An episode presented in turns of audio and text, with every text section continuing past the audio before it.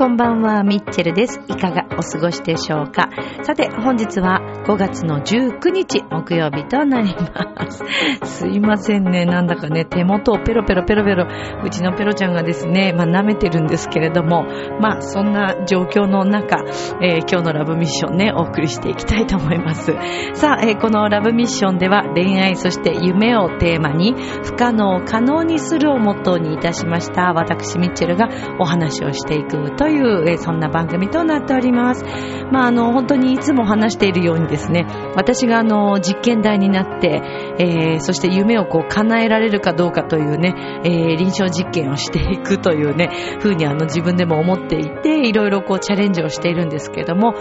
前回お話ししました通りですね、えー、あの、次の日にね、あの、そう、エキストラの方にも行かせていただいて、そして、えー、本日はまあ、珍しくと言いますか、まあ、こういった形では初めてなんですけれども、私、新しい一歩を踏み出すために、オーディションに行ってきました。まあこれからも受けていくと思うんですけれども、そういった、えー、チャレンジをしているよというお話を今日は前向きにしていきたいと思います。今日もよろしくね。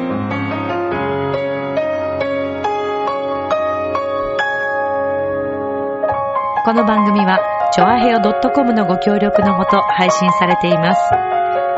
さあでは今週も始まります。ミッチェルのラブミッション。皆様、ウェルカム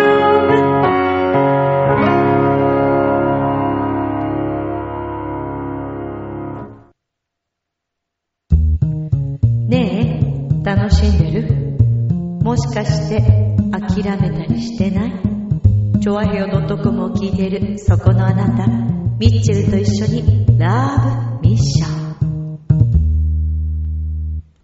改めまして皆様こんばんは、ミッチェルです。いかがお過ごしでしょうか本日は5月の19日となりますね。さあ、だいぶ気温も上がってまいりました。もうなんだか春ではなく、もうね、初夏ということで、ちょっとこう夏らしくなってきているような気がするんですけれども、むしろもう暑いぐらいですね。最近ではもう、すでにエアコンを、クーラーを、除湿かな？うん、とかを入れ始めたぐらい、暑くないですか？皆さん。除湿必要だよね。湿気が結構ね、ありますからね。なんだかこう、ちょっとムシムシするようになってきましたけれども。まあでも、夏らしいというのはいいことですね。これからまた、どんどんどんどん皆さん活発になっていく時なのではないかと思います。まあ、あの、新入社員の皆さんだったり、えー、新学期を迎えてね、新しい学校にこう入学された皆さんとか、学年が上がってクラスが変わったとか、そういった皆さんにとっては、新しいこの、ね、一歩、どうですかね？もうだいぶ少しこう少しずつ慣れてきた頃なんじゃないかなと思いますね。新しい出会いがあったり、新しいお友達ができたり、もしくはね、恋人がね、春にできたという方もいらっしゃるかもしれませんね。もしくはあの、お引っ越しをされて、ね、環境が変わってこう少しだいぶお家も片付いて落ち着いてきたという方もいらっしゃるかもしれません。まあ皆さんそれぞれね、えー、いろんな流れがあると思うんですけれども、まあそんな中、私ミッチェルはですね、先週もお話ししました通り、えー、あの日の収録のね、えー、収録の日になった、なるのかな？なんかもうギリギリにあの日多分撮ってたので、そうですね。ちょうど先週の木曜日ですね、えー、エキストラに行ってまいりまして、で、えー、っと、まあ、その前にも一回行きましたという話をしましたけれども、今回まこのエキストラ、またあの改めて行かせていただいて、今度はですね、外でのこう、撮影になったわけなんですけれども、あのー、そちらでですね、たまたま、本当にたまたまです。最初ちょっとあの、立ち位置というか、結構広いところで撮ってたので、えー、全然ポジションが違ったんですけれども、なんかね、たまたまお話ししたんですよね。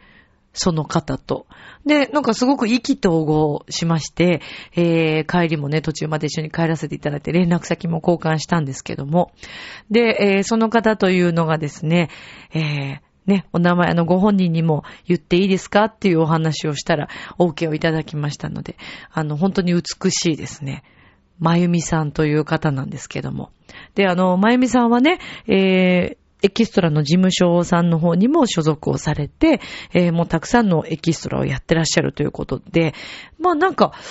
なんでしょうね。何かからどういうふうなその話になったのか。まあなんかいろいろお話しして、すごく気が合いましてね。だからご縁がね、あったのかなと本当に思うんですけれども。で、まゆみさんも、なんとですね、私がもう散々言ってきている、私がもう憧れであると言っているスマップさん。ね。私あの、特に中江さんをもう敬愛して、もう尊敬して、えー、いるということをお伝えいたしましたけれども、で、まゆみさんはですね、なんと、なんとなんと、 SMAP の香取慎吾さんのファンということでね、ねえ、もうびっくりですよ、本当に。いや、嬉しかったです。そんな話がこうできて、なんか改めて、こうね、そこでもご縁を感じたんですけれども、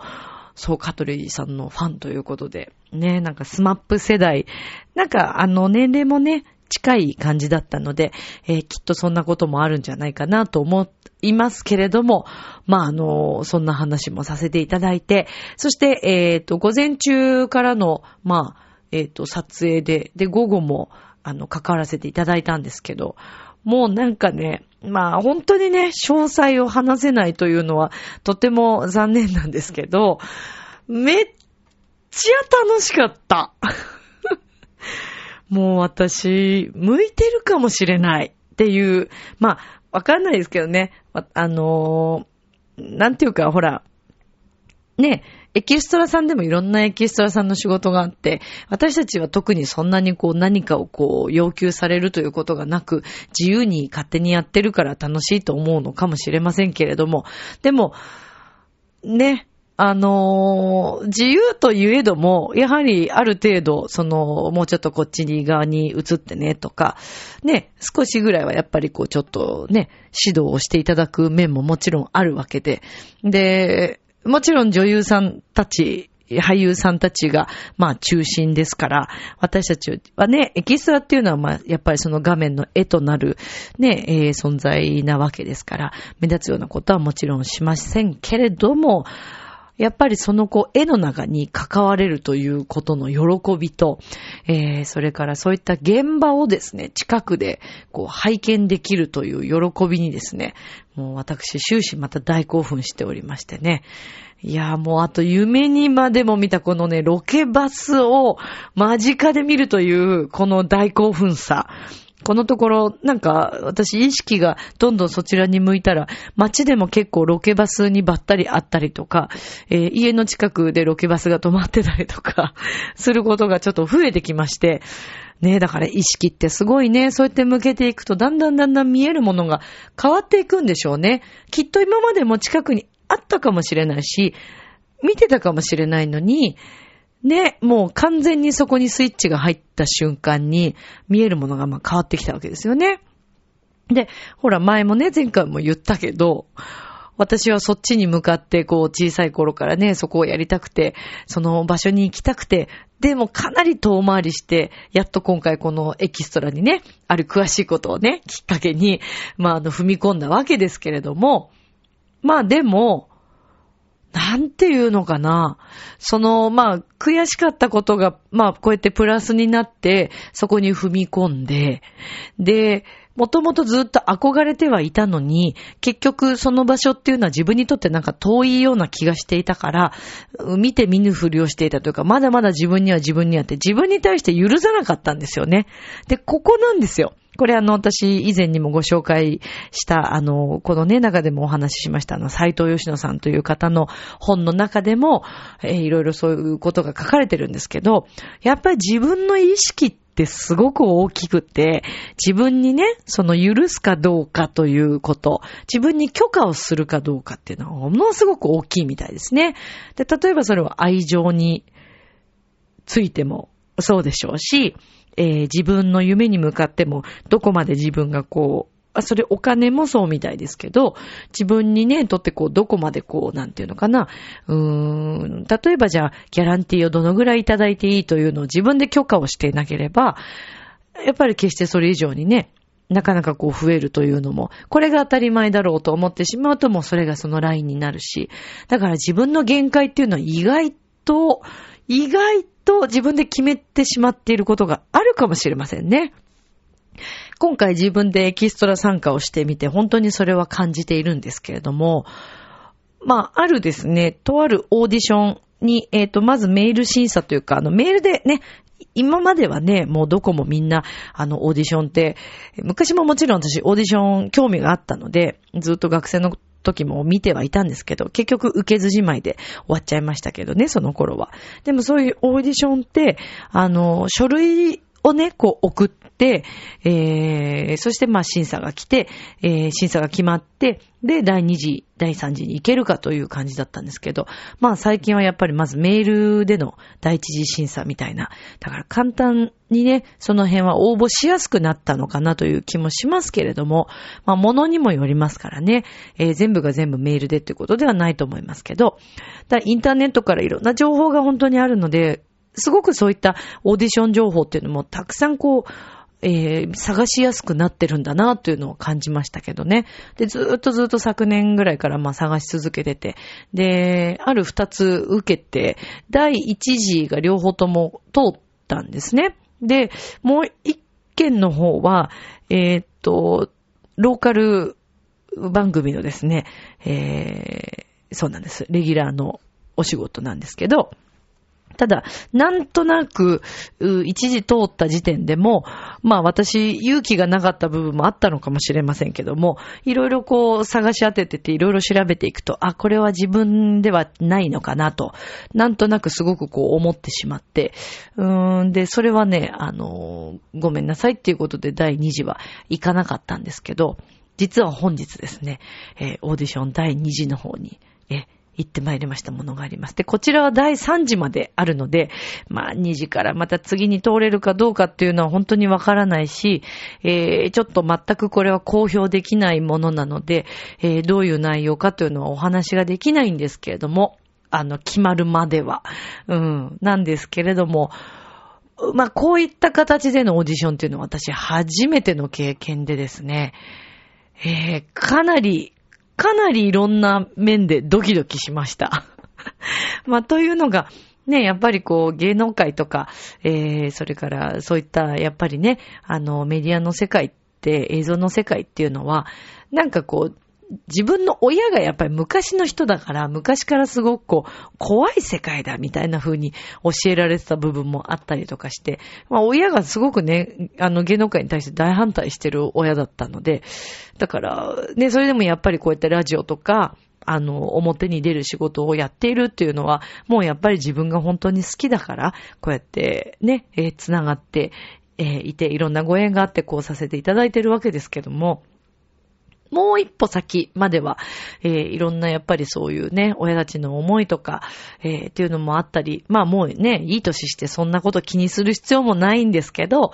まあやっぱりね、あの、産んでいただいて、育てていただいた、えー、大変お世話になった親たちに背くようなことはあまりしたくないなという気持ちがずっとあったんですけど、やっぱり、やっぱり、やっぱりここまで来ても諦めきれないその夢というのは、ずっと引きずり続けるわけで。で、やっぱり挑戦してみて、ダメだったらそこでね、もう踏ん切りつきますけど、まあやっぱりまだ全然こうチャレンジもままならない、そんな大してしていないことを考えると、自分の中でのね、不完全燃焼が起きるわけですよ。で、ね、この間言ったその悔しい思いもあって、えー、そして一歩踏み出したわけですけれども、まあ今回本当に受けに行ってみて、だからそういうこう、半信半疑な部分も最初あるから、オーディションに対しての、こう、なんていうのかな、ね、どういうオーディションがいいのかもわからないし、特に事務所に入ってるわけではないので、オーディションを選ぶというのもすごく難しいんですよね。で、やっぱこう見てると、おそらくですよ、やっぱり事務所に所属していてのオーディションっていうのもたくさんあると思うんです。オーディション、あの、事務所に所属しているから知れるオーディションとかもあると思うんですよ。でもそうじゃない、私たちのようなこう一般的に受けるとなってくると、本当に選ぶのも難しくって、うん。で、それがあって、まあちょっと一本目の方は、あの、泣く泣く、まあちょっと、うん、自分とは違うかなと思って、あの、降りたんですけど、まあ今回は、やっぱり関わっている方々を拝見しても、ぜひご一緒したいなという、あの、思いがあったので、それで受けてみたんですよね。で、まあ、2時に行かせていただいて、うーんまあ、手応えというのはもう全く、全くわかりませんし、えー自分で良かったかなと思ったとしてもうまくいかないことっていうのもあるしね、ダメだったかなと思ってもうまくいっちゃうこともあるでしょだからこれはもう本当にわからないんですけれども、ただね、今日はね、なんかすごく不思議なことが連続して起こって、まあ、まず、えっ、と、朝、今日、あの、久しぶりにですね、そう、久しぶりなことも結構あったんですよね。まずね、えー今日私、あの、自分の母校のですね、東方学園大学という、あの、線側にあるんですけど、で、あの、まあ、そちらの方が校舎をですね、今、あの、もう作り変えてて、かなり古かったので、で、新しい校舎が調布の方に、えー学部の方はできて、で、今、あの、線側の元々あった、えー学部があった方を今直し始めていて、で、工事してる部分もありつつ、うーんと、残ってるところもありつつ、で、あのね、壊す前に行きたいなというふうに思っていたんですけど、まあなかなか行く機会がなくて、で、今日はですね、本当にあの久しぶりに、えー自分の今、あの、卒業してから習っている自分のソプラノのですね、えー先生の恩師のところに、レッスンに今日行ったんですね。というのも、まあ、あの、私、久しぶりにちょっと先生の門下生として発表会に出させてもらうことになって、えそれがまあ、あの、7月なんですけれども、で、それにあたってちょっとじゃあレッスンをし、あのね、しましょうってことで、で、ほらね、お話ししてた通り、生態のこともね、すごく悩みもあったりして、で、そういうことも全部先生にも話して、そしたらまた新しいちょっとご縁がいただけそうでですね。で、まあ、あの、本当に治療の方もね、またいろいろこう考えていきながら、先生もすごく考えてくださって、で、まあ、またそこも一歩、新しいこうね、一歩が踏み出せるなと思っていて、で、そのね、すごいびっくりしたのが、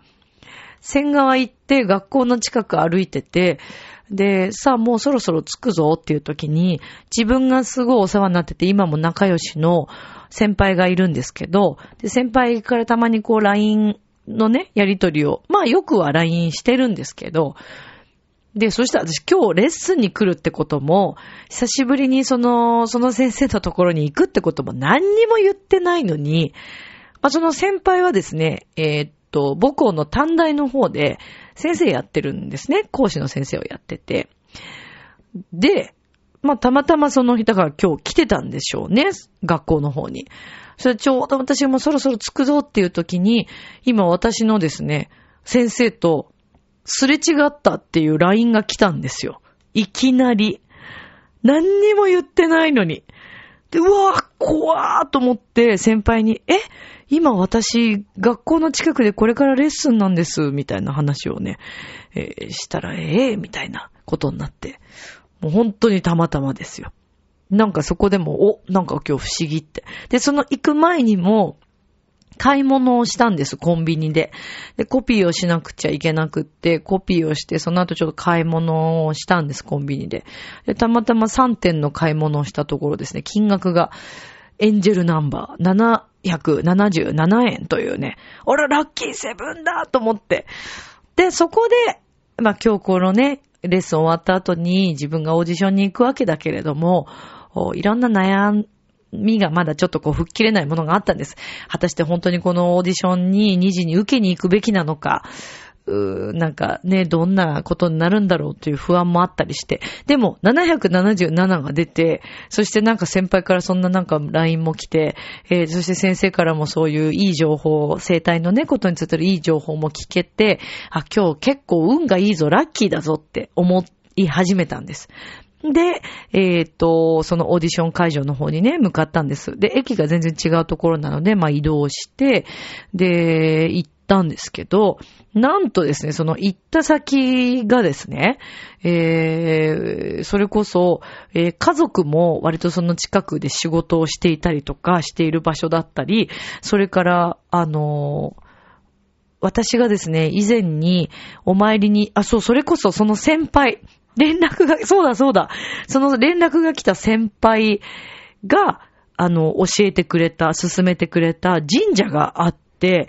あの、一緒にお参りにも行ってるんですけど、で、そのお参りに行った神社がすごくこうパワーが強いぞって言われて教えてくれて、行ったことがあったんです、過去に。そして私その話をだいぶ前に、あの、母親にはしてましたけども、それから一切そこの話してないし、母親もどこの神社なんて全く覚えてなかったんですけど、そしたらたまたまうちの母親がそこの神社を見つけて、なんか最近このところ毎日のようにそこにお参りに行ってるって言うんですよ。で、あの、それ聞いてから、え、私知ってるよ、そこって言って。で、その仲いい先輩に教えてもらったとこだよって言って、えー、そうなのってすごいびっくりしてたんですけど、まあ、あの、うちの母親はね、私の生態が治るようにといつも拝んでくれてるみたいなんですけどね、まあ、ありがたいですね。本当にもう、え、感謝でいっぱいです。最高の親です。はい。で、まあ、そんなことがあっ、で、そのなんとですね、試験、あの、面接会場が、その神社の真裏の一室だったんです。で、うわ、これはすごいぞと思って、なんかすごくね、パワーをいた、で、すごく早くに着いたので、まあ、まずはお礼参り、あの、だいぶね、生態も良くなってますってことと、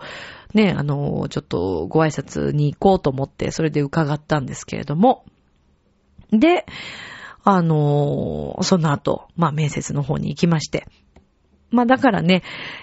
受かっても受からなくてもですね、やっぱり今日のこの一歩というのはすごく良かったんじゃないかなというのをものすごく感じていて、うん、これ本当にできたらいいなというふうには思ってるんですけれども、まあね、やっぱりやりたい人っていうのはもう腐るほどいるわけですから、まあそこの中からね、誰が選ばれるのかというのはもうそれは、そこのね、えー、そこにあった人材なのかどうかということと、それから、まあ、運と、タイミングと、縁と、というのがね、もちろん付きまとってきますから、だからまあこれはもう受かっても落ちても、とにかく自分にとっては今日すごくいい第一歩だったんじゃないかなというふうに思っております。はい。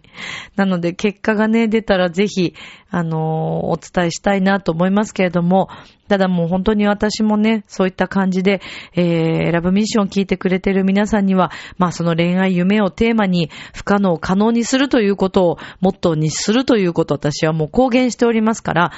それが検証できるように、えー、そしてリスナーさんのね、えー、聞いてくれてるみんなにも、あ、ミッチェルも叶うんだったら自分にも叶うんだっていうふうに思ってほしいなと。だから私は実験材料というふうに言ってますけれども、そんな形でね、えー、自分がどんどんどんどんこういろんなやりたい夢を叶えて、えー、いけたらなというふうに思ってますので、ぜひあの皆さん、応援してください。よろしくお願いします。自分がね、どんな方向に、そしてどんな道に最終的には行く、行きたいのかというのももうだいぶ固まってきて、えー、私はもちろん音楽はもちろんもちろんこれからも続けますし、全国小学校公演にはもちろん行かせていただきますし、えー、そういったあの、学校でのね、えー、と、芸術鑑賞会だったり、そういったものはもちろん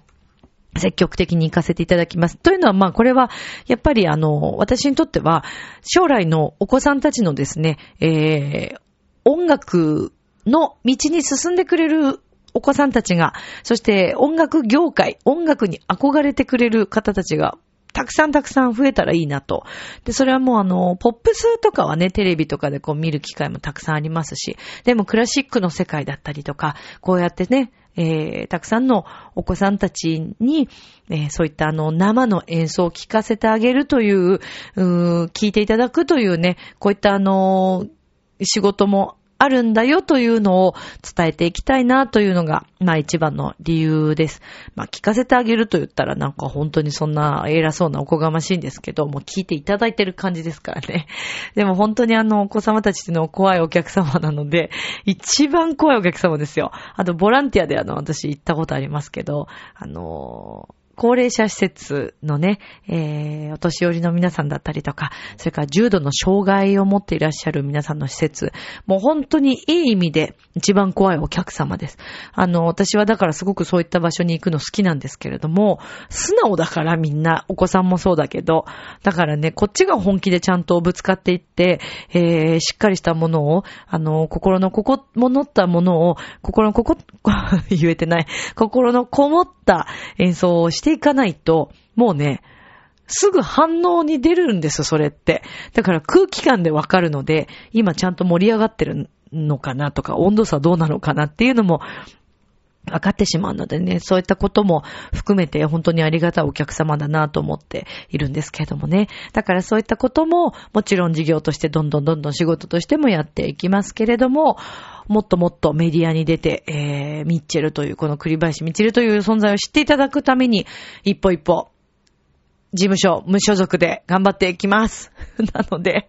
やっぱミッションのみんな応援してください。よろしくお願いします。そう、私もだから今ね、もう恋愛してる暇ないんです。とか言っちゃったりとかして。いやでもこれ本当です。もう今そんなことよりも、まずはもうね、本当その場所に行くということがもう第一歩なんで、頑張りますんで、皆さんも応援してください。よろしくお願いします。では、続いてのコーナーです。今宵もそばにいさせて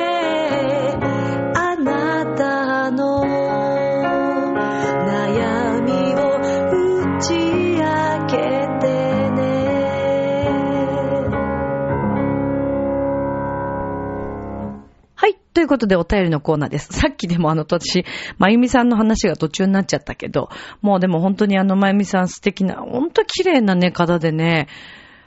ねえ。奥様なんだって。奥様であんな綺麗で映像としていいと思いますよ。だからやっぱりね、うん、スタイルって重要だね。はい、ということで、では、頑張るよ、ミッチェルはもう私頑張りますよ。もうそれはもういろんな人に公言して、えー、ある方にもね、そう、お約束したんですよ。そう、あの、あ、そうか。だからもうあれだ、ラブミッション聞いてくれてるみんなにもお約束すればいいんだ。えー、私はですね、10キロ落としたいと思います。はい。10キロ。10キロ？うん、頑張るよ。頑張ろう。頑張ろう。だって映像になりたいなもん10キロやっぱりね、減らさないとダメだよね。っていうとこだよね。だからそこも含め、含めてね、不可能可能にする。あ、でもライズアップには行きませんよ。あのー、ね、そんなにかける、あの、ほら、事務所に入ってないからさ、私。ね、ど、あ独自でやってますからね。それはちょっと厳しいんで、え、一人で頑張っていきたいと思います。地道にね。はぁ、約束しちゃった。大丈夫かな？さあ、えー、ではですね、今日もいただいております。お便りでございます。では、お読みしたいと思います。いつもありがとうございます。むつきげんやさんからのお便りでございます。さて、えー、では読ませていただきます。ミッチェルさん、こんばんは。こんばんは。さて、えー、今回はゴールデンウィーク後半3日間の過ごし方についてです。お、結構長そうだぞ。これ、はしょっちゃったら怒られちゃうよね。でも読ませていただくね。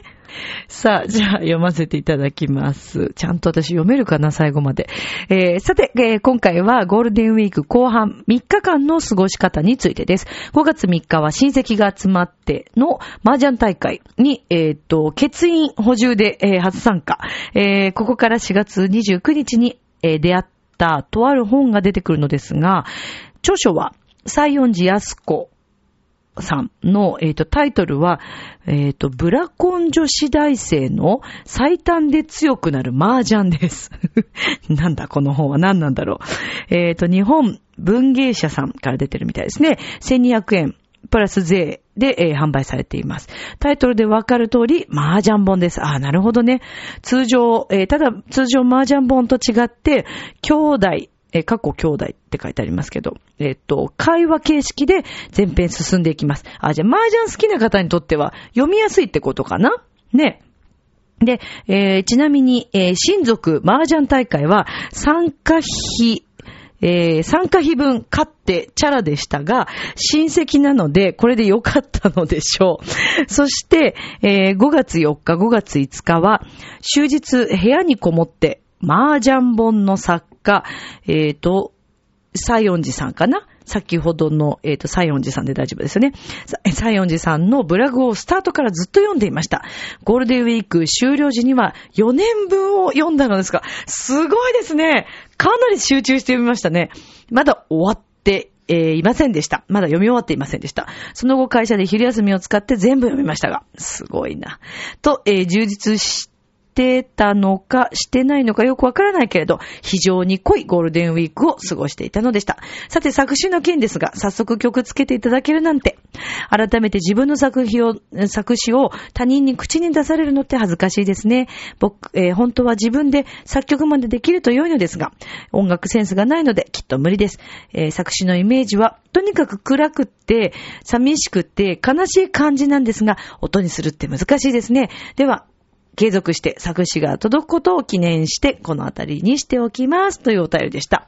そっか、むつきさんのこの間の詩は、明るい感じではなく、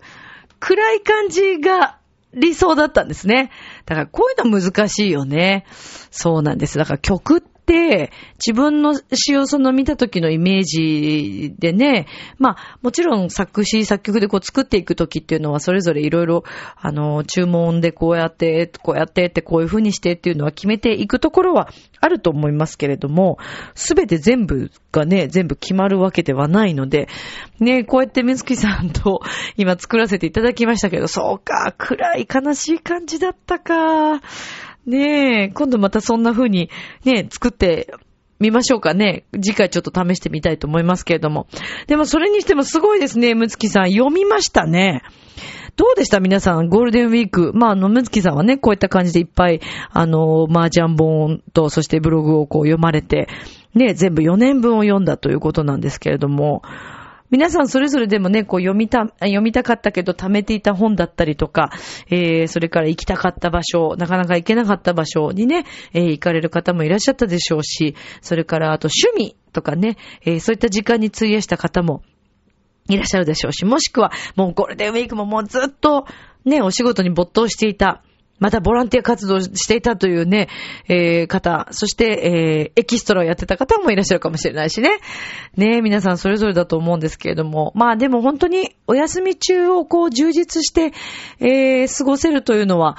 ね、いいですよね。幸せなことですよね。楽しいもんね。やっぱ自分のやりたいことをどんどんやっていくというのがね、えー、お休みの醍醐味なんじゃないかと。私、連休はでも本当にだから生態を直し、直すように、えー、ちょっとね、ゆっくりしていたことと、えー、大好きな神社参りにね、結構いろいろ行きましたけども、私はこのところ本当にお休みさえあれば、なんか神社に行ったりとか、ちょっとでも時間があれば神社に行ったりしてて、なんか癒されるし、すごく好きなんですですよね。お参りするのがね。で、あの、なんかこう、境内のこう、中、えー、中にいるだけでこう、ちょっと、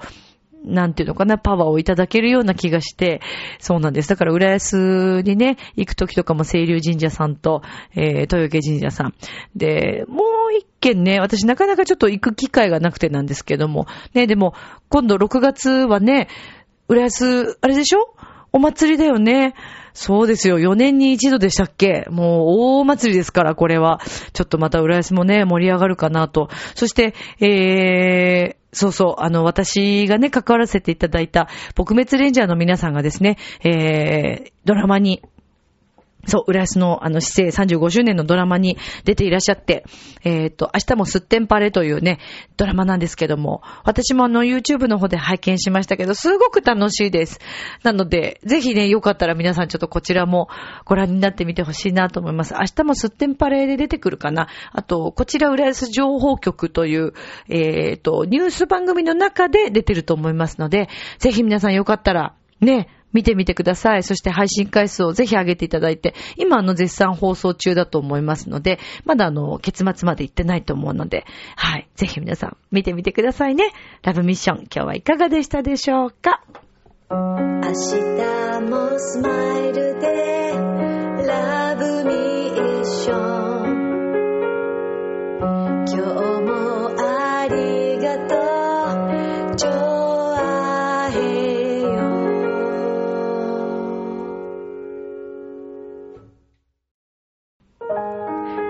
ということでエンディングです。まあ、あの、先日私久しぶりにですね、あの、以前100回目の時に、えー、メッセージをくれたギタリストの横太郎さんが出ていらっしゃるですね、ピッコラコリーナというグループのライブに行ってきまして、ほんと久しぶりにお会いしたんですけども、ぜひまたね、ご一緒してやりたいですね、なんていう話があったので、えー、年内中にはまたライブを計画したいと思ってますので、ぜひ皆さん遊びに来てください。よろしくお願いいたします。さて、ラブミッションではお便りお待ちしております。